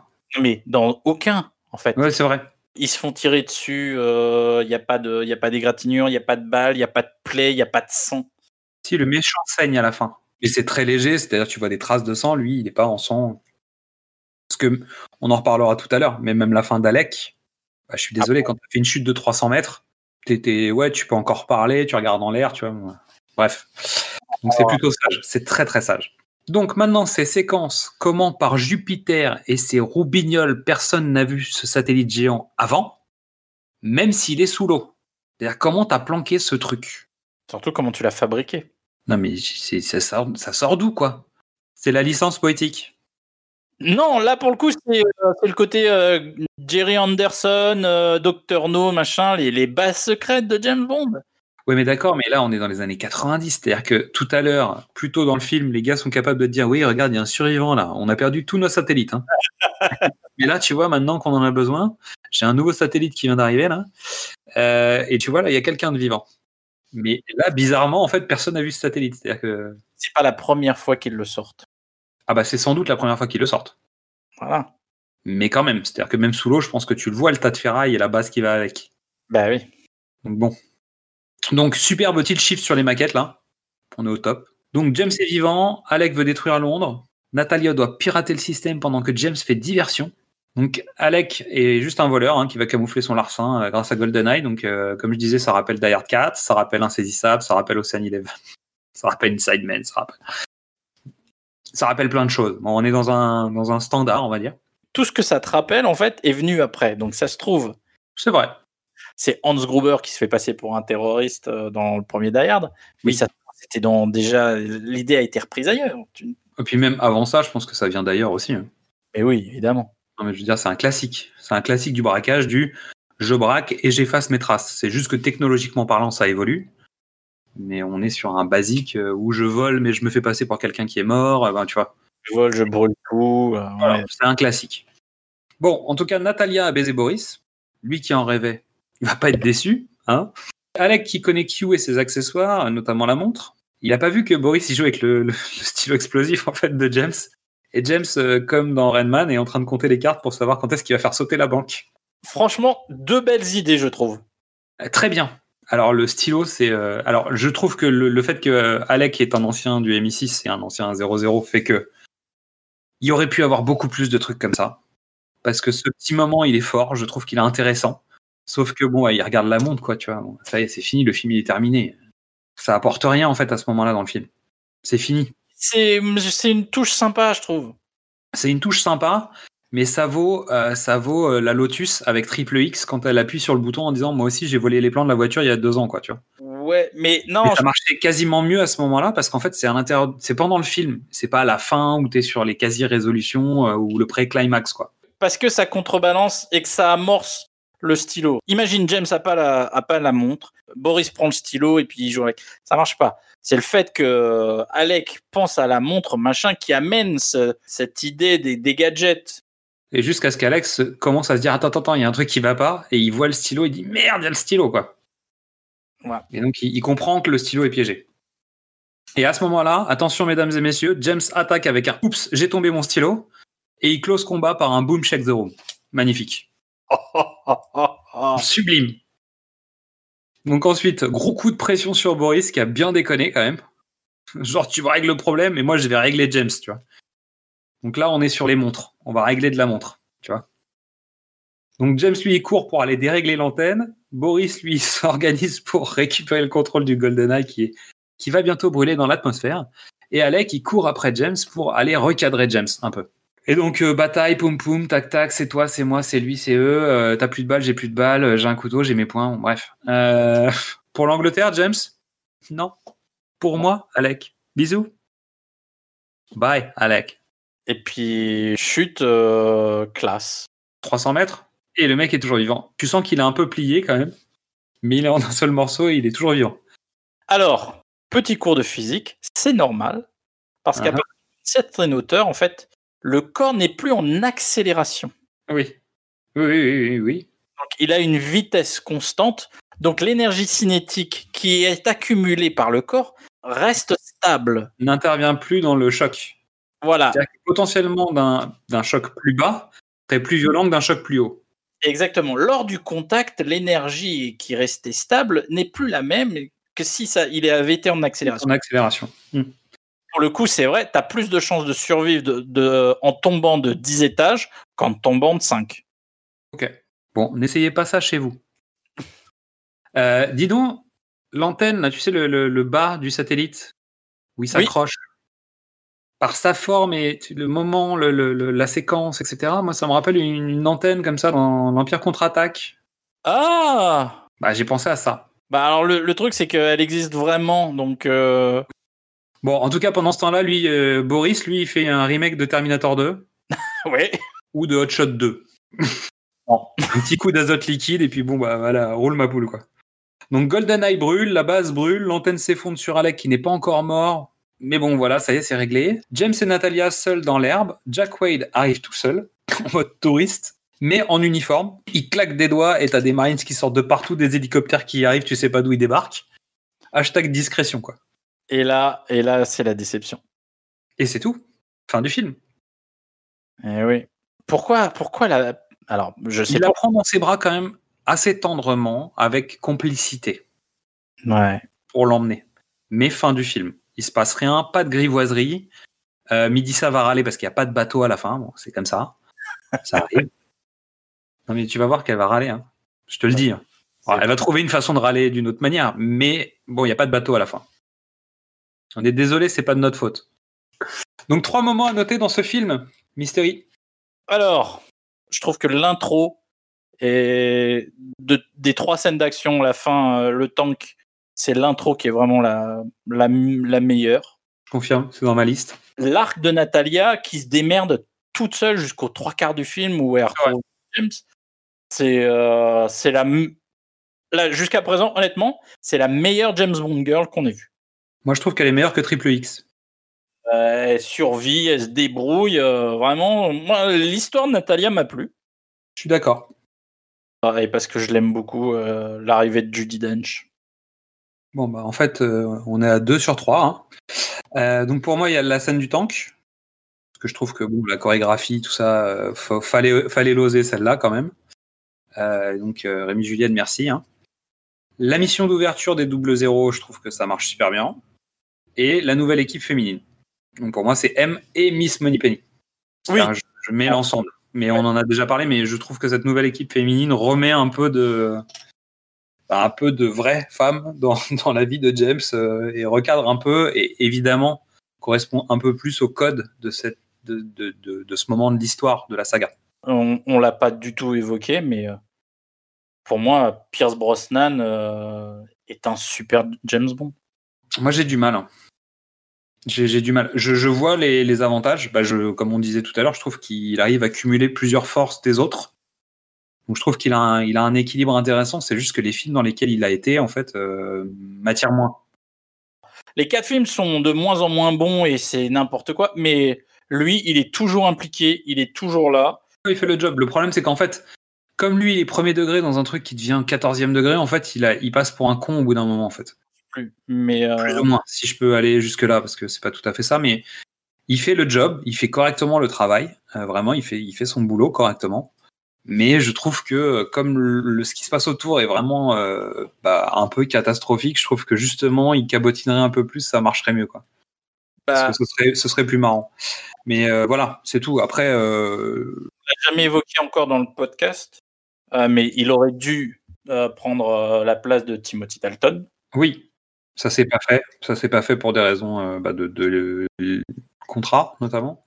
Alors ça c'est non, mais c'est c'est encore pire que ça. C'est en gros euh, avant Timothy Dalton, il était sur une série américaine qui s'appelait euh, Les Enquêtes de Remi- Remington Steele. À la fin de la troisième saison, la chaîne a dit bon, on s'arrête là. Et les rumeurs euh, comme quoi il était en train de négocier James Bond sont arrivées. Et genre, mais la dernière semaine de son contrat, la chaîne qui devait être NBC, je crois, a dit ah bah en fait non non on va on va on va refaire une nouvelle saison. Et hop, on capitalise sur le, le teasing qui n'aura pas lieu, c'est-à-dire en fait notre comédien principal aurait pu être James Bond. Tous les- non mais tout le monde disait bon c'est lui le prochain c'est lui le prochain et donc il fait ah, ah, ah donc ils ont commandé quatre épisodes Juste pour le bloquer. juste pour le bloquer et pour justifier euh, de rediffuser euh, de- de tout- toutes les trois saisons précédentes pour euh, pour avoir un petit succès d'audience rien que- rien que sur ça quoi donc euh, Brosnan il l'avait hyper mauvaise Mm. Euh, il a vu son truc partir il le voit revenir euh, quelques années plus tard donc il y est quoi là sur GoldenEye il est à, Ah bah il est à fond. il est à fond et Ouais, il est à fond. il a envie et, et je le trouve vraiment vraiment super Après, ça dépend aussi du mouvement qui va avec. C'est-à-dire que euh, bah, Timothy Dalton, comme on l'a dit, il n'est pas forcément tombé avec les bons films au bon moment. C'est comme ça. Et à nouveau, comme je le disais, en fait, je trouve que l'équilibre, maintenant qu'on a Daniel Craig, est plus évident avec Timothy Dalton. Tu, tu vois des parallèles entre ces deux James Bond-là, qui a priori sont peut-être plus inspirés de, de la noirceur des romans, sans doute. ouais ouais Euh, voilà. Alors, mais juste sur GoldenEye, que pour GoldenEye, on n'est pas dans la gaudriole de Moore, on est quand même. On a adouci euh, la durceur de, de Timothy Dalton, mais Ouais. je l'interprétation de Brosnan, elle est sombre, elle est pas. euh, Je pense que ça va pas assez loin dans la noirceur. C'est-à-dire qu'en fait, il y a quand même un, comme on le disait tout à l'heure, il y a quand même son frère d'armes qui, qui est un traître et il va falloir qu'il l'arrête. Et finalement, en fait, il le prend, euh, il le prend un peu dur sur une scène, mais ça se voit pas en fait. C'est pas construit. euh, Ouais. Ça va pas assez loin en fait. Ça, ça mériterait d'être un peu plus sombre. Et je pense que Timothy Dalton, tout cas dans la continuité d'un Timothy Dalton, tu gardes la même histoire. Vu ce qui s'est passé dans les deux premiers films, si tu restes en tout cas dans le même environnement et dans la même façon de traiter ton personnage et tes scénarios, ça donne un truc beaucoup plus intéressant parce que tu es dans le Shakespeare quoi.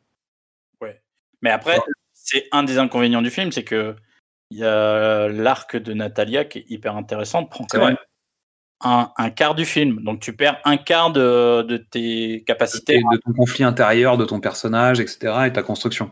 Mais dans ces cas-là, tu fais, une, tu fais un personnage féminin moins fort, puisque tu as vraiment un face-à-face entre deux hommes. Le personnage féminin, on s'en fout.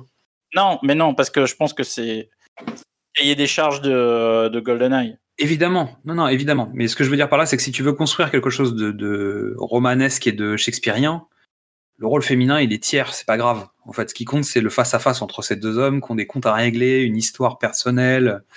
Et donc, t'en fais un film de, de, de face-à-face entre deux hommes. Après, c'est plus le même film. Je veux dire, on est, on peut pas être dans le Golden Eye de la même façon, euh, tu, tu construis plus ton histoire de la même manière. C'est un autre film.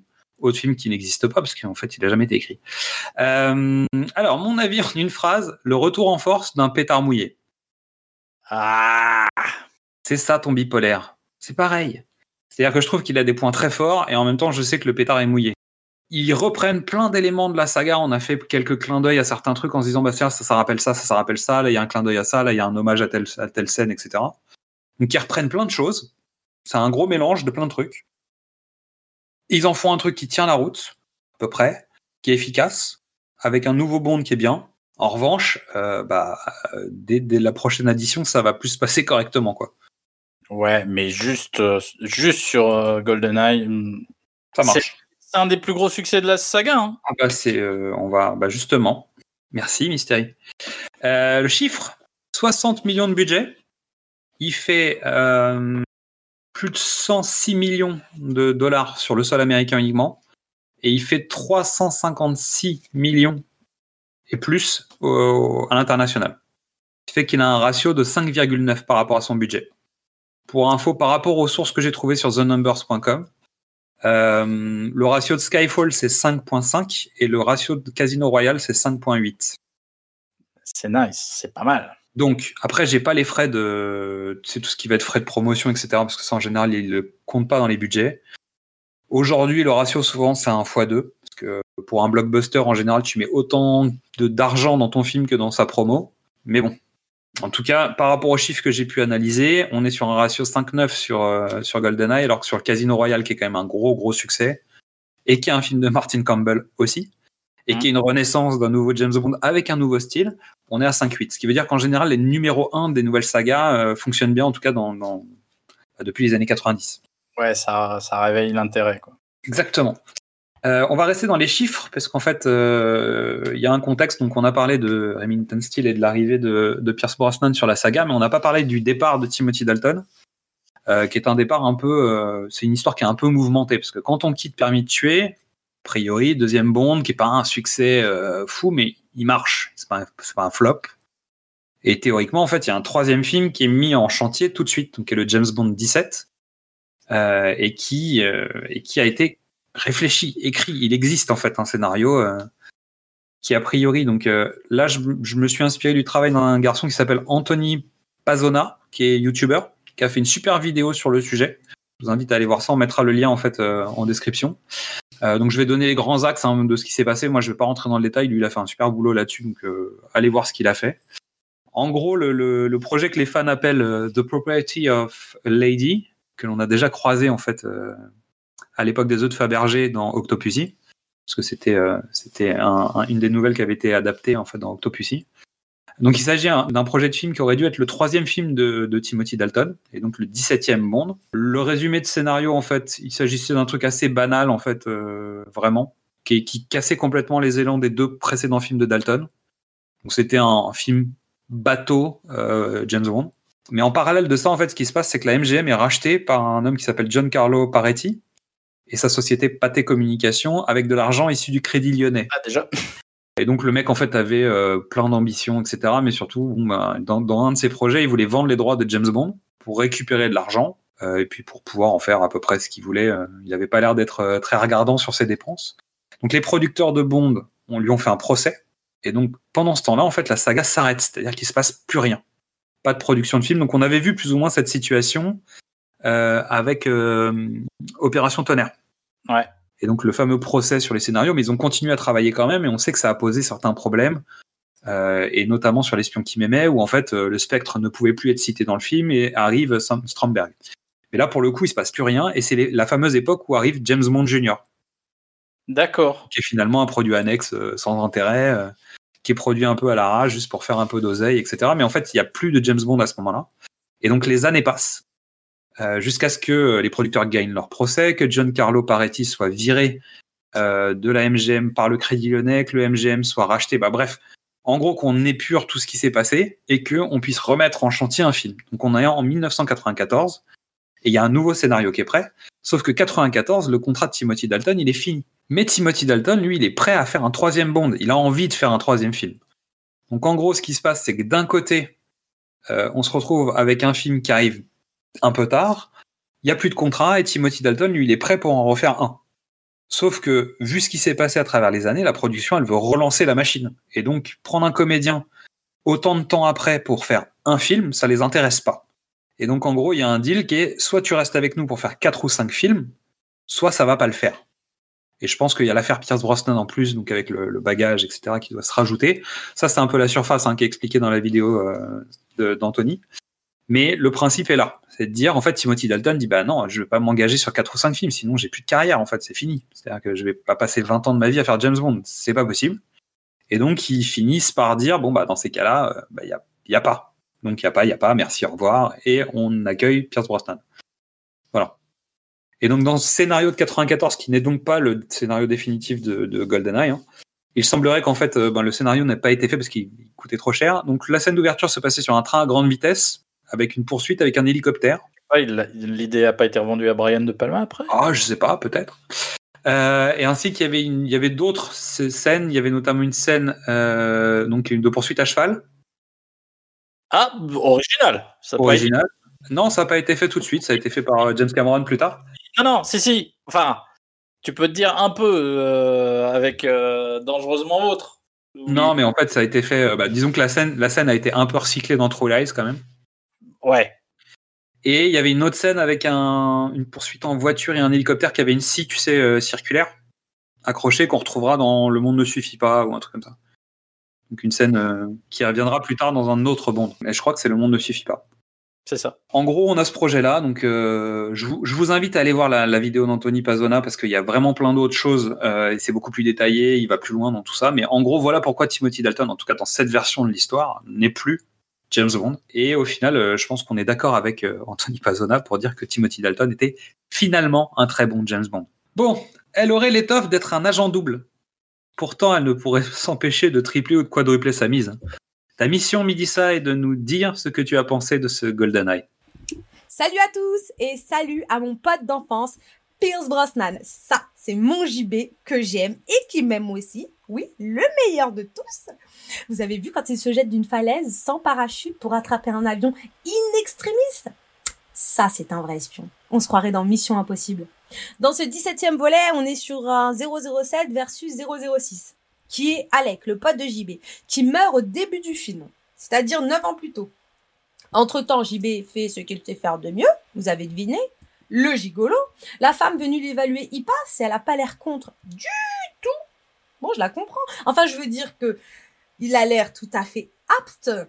On a une nouvelle monnaie Penny. Encore. Elle a dû être pistonnée. Ah bah quand tu t'appelles Samantha Bond, ça aide pour jouer dans un James Bond. En tout cas, elle sait remettre à sa place le petit JB. Et c'est la première à lui faire remarquer que son comportement pourrait être qualifié de harcèlement sexuel. Enfin Il aura fallu 17 films. Mais c'est trop tard Il est foutu, tu le vois bien que ça ne lui fait ni chaud ni froid. Demande à la femme venue l'évaluer. Elle, elle a tout à fait raison, c'est un misogyne sexiste.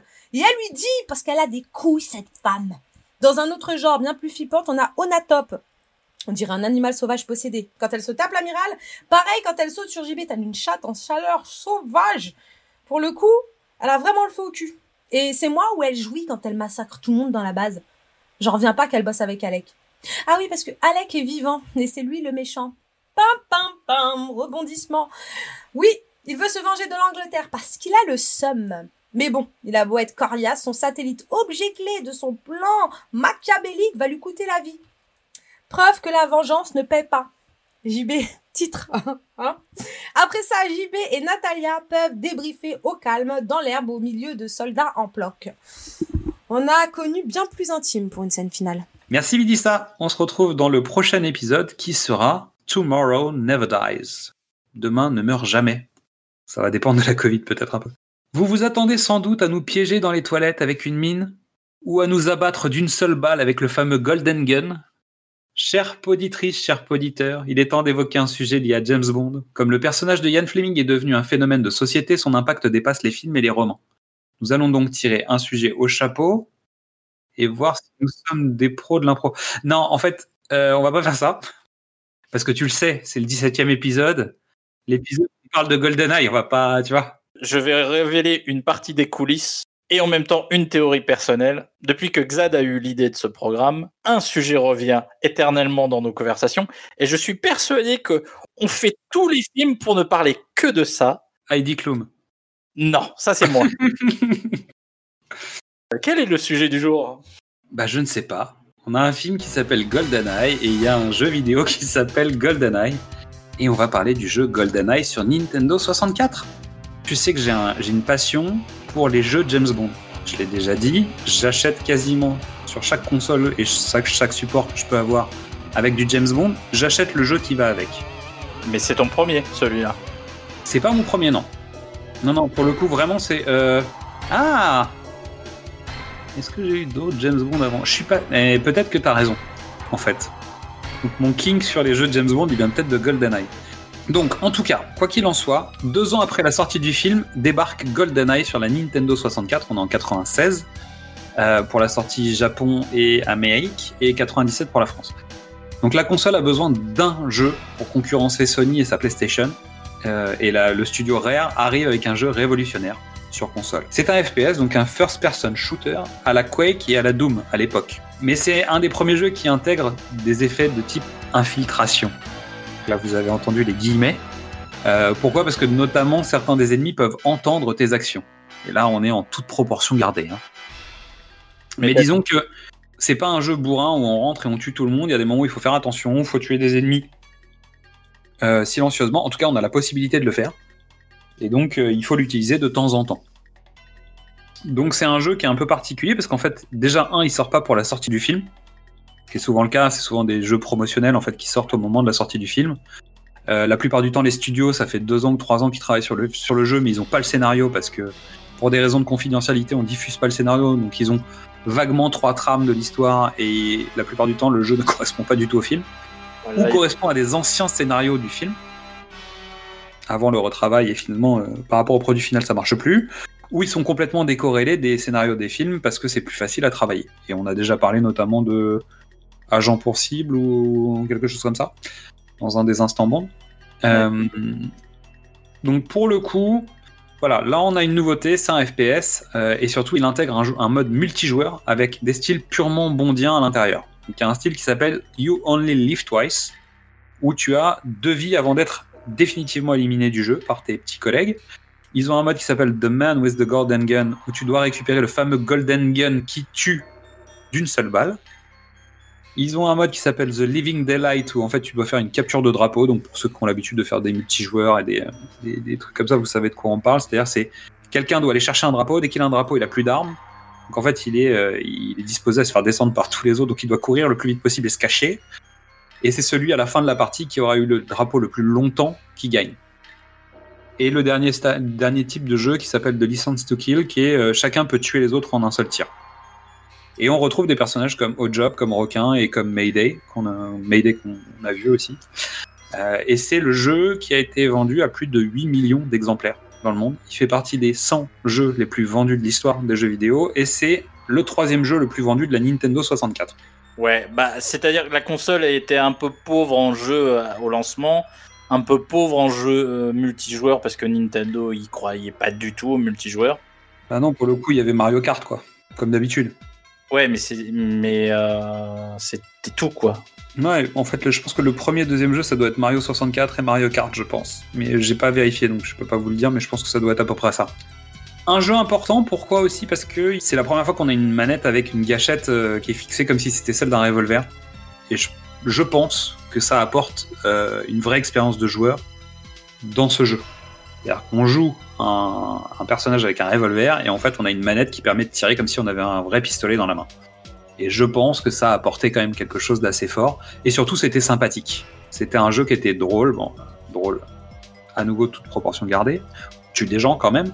Mais disons que le fait de jouer à 4 autour d'une même console avait un côté un peu euh, festif euh, et assez intéressant qu'on retrouvait pas dans ce genre de jeu en fait à l'époque. On avait ça dans les jeux de sport, on avait ça dans les jeux de course voiture, etc. Mais on pouvait se réunir et jouer autour d'une télé à plusieurs, rigoler, s'envoyer des vannes, se charrier un peu, etc. Et c'était euh, c'était un moment sympa. Et le mode solo était bien aussi, parce qu'en plus il rappelait le film qui était euh, plutôt bien. Donc euh, voilà, un... ça marche bien. Donc le jeu étant un- devenu une sorte de standard, il y a eu des nouvelles, des réadaptations du jeu. Alors déjà, il y a eu un GoldenEye type qui s'appelait euh, l'esprit du mal ou quelque chose comme ça, où soi-disant tu joues un méchant. Ça, ça avait rien à voir avec GoldenEye pour le coup. Il y avait un autre, il y a un autre jeu, donc il a été réadapté sur Wii et il a été réadapté sur les consoles de type euh, PS3. Donc à chaque fois avec un petit coup de boost. La version Wii était assez rigolote parce qu'en fait, euh, dans le mode solo, t'arrivais à un autre moment dans l'histoire que dans la version d'origine. Donc t'arrivais dans les mêmes décors, donc tu connaissais les décors, tu connaissais les lieux euh, où tu te baladais. Donc t'arrives sur le barrage, etc., etc. Mais en fait, t'arrives sur le barrage après que James soit déjà passé, entre guillemets. D'accord. Déjà, les alarmes ont déjà été déclenchées, etc. Et donc t'arrives à un autre moment de la timeline. Ce qui veut dire que les missions sont plus les mêmes. D'accord. Les enjeux dans chaque map sont plus les mêmes. Donc en fait, là où tu pensais savoir ce qu'il y avait à faire, bah t'as une vraie découverte du, du jeu. Donc voilà, on, on a fini euh, ma saga euh, GoldenEye. On en arrive à l'instant de la chanson rejetée. Pour le coup, la chanson rejetée de GoldenEye, bah, c'était notre deuxième épisode. On en a déjà parlé, c'était Ace of Base. Ah oui, effectivement, rien à voir. Non, rien à voir. Euh, alors, pour cet épisode, j'avais plusieurs solutions, mais je vais décider de vous passer la démo de la chanson GoldenEye. Donc, en fait, la chanson a été écrite par Bono et The Edge, on l'a déjà dit. Mais en fait, pour pouvoir proposer son morceau avant de trouver le chanteur, il faut avoir posé plus ou moins une voix dessus. Et ben, Bono, il a chanté GoldenEye. Donc, euh, vous entendez en ce moment la, la chanson qui sert de démo pour les producteurs et sans doute pour le chanteur qui va venir la chanter pour voir un peu comment Bono aurait posé sa voix sur le morceau. Et quand on écoute la façon de le chanter, clairement, il est en train de poser ce que Tina Turner va faire exploser euh, après coup. Feeling surface in every shadow. On the wind, I feel his breath. Euh, J'en profite, on l'a pas indiqué et je pense que c'est une valeur importante de ce titre. Euh, la chanson a été produite par Nelly Hooper, qui est un des grands producteurs de musique anglais, euh, Mm. euh, qui a bossé avec euh, Massive, Soul to Soul, euh, qui est le producteur de la musique de Romeo plus Juliette de Baz Luhrmann. Bono The Edge sont des grands, des grands compositeurs, mais la patte Nelly Hooper euh, est définitivement là aussi. Ouais. Donc ça donne, ça donne un grand morceau à la fin. Alors juste pour la petite blague, j'avais aussi un autre morceau euh, qui est donc qui est la, la cover de GoldenEye, qui est en fait le générique d'intro du GoldenEye 007 de la Wii et qui est chanté par Nicole Scherzinger. Donc euh, c'était, c'était voilà. Ni- Nicole qui? Scherzinger. Qui qui est? Scherzinger. C'est pas ça? C'est pas comme ça? On dit Si, non, mais c'est juste pour le plaisir de devoir galérer. de me voir galérer, ouais, je, je galère toujours avec le nom. Donc euh, voilà pour euh, la chanson rejetée, qui n'était pas donc rejetée puisqu'on l'a acceptée celle-là, pour le coup. Et, et on l'embrasse même, on la, on la prend avec nous, on l'emmène. Je pense que Tina Turner a, a mis une nouvelle pierre dans, dans, dans l'organisation musicale de la saga. C'est-à-dire que le titre a tellement été vendu. Euh, Ouais. D'ailleurs, on aurait pu en faire euh, un, au cinéma, du cinéma au top, hein, parce que c'est vraiment typiquement euh, ce genre de sujets qui nous plaisent et qui sont. Tina Turner a fait un morceau qui s'est vendu seul, qui passe encore en radio sans, sans que ce soit corrélé avec James Bond. C'est un morceau qui existe à part entière. Ce qui n'est pas toujours le cas des autres morceaux de James Bond, qui sont vraiment souvent très associés au film. GoldenEye, c'est un, un morceau qui passe en dehors de la saga. C'est vrai. Et donc maintenant, il y a un enjeu qui est de dire, alors déjà, il y a un enjeu sur le fait de dire qui va faire la prochaine chanson, parce que maintenant c'est devenu un- une sorte de placement marketing. Et en plus de ça, il y a un enjeu de succès. Il faut que le prochain titre fasse aussi bien, voire mieux que Tina Turner. Et donc je pense que maintenant, il y a des vrais enjeux à savoir quel groupe, quel euh, groupe à la mode, euh, quelle euh, ancienne célébrité qu'on va faire revenir va pouvoir chanter les, les morceaux, qui va faire aussi bien que Tina Turner. Ah ouais, ouais, on est d'accord. Et donc on termine cet épisode en vous remerciant de votre écoute, parce que 17 épisodes, bah, vous êtes toujours là, ou vous venez d'arriver, donc bienvenue. Euh, merci pour tout. On est présent sur Facebook, sur Twitter, sur Instagram, sur toutes les plateformes d'écoute euh, et sur les, les connecteurs de podcast. Et sinon, notre plateforme, c'est Ocha, toujours. Donc, euh, n'hésitez pas, venez nous faire un coucou, envoyez-nous vos commentaires, euh, corrigez nos erreurs, parce qu'on en fait toujours. Et on en fera toujours, parce que c'est comme ça. Et ça nous permet de parler avec vous. Donc, euh, on vous embrasse. Et on vous dit à très bientôt. Et on termine avec Tomorrow Never Dies de Cheryl Crow. Ciao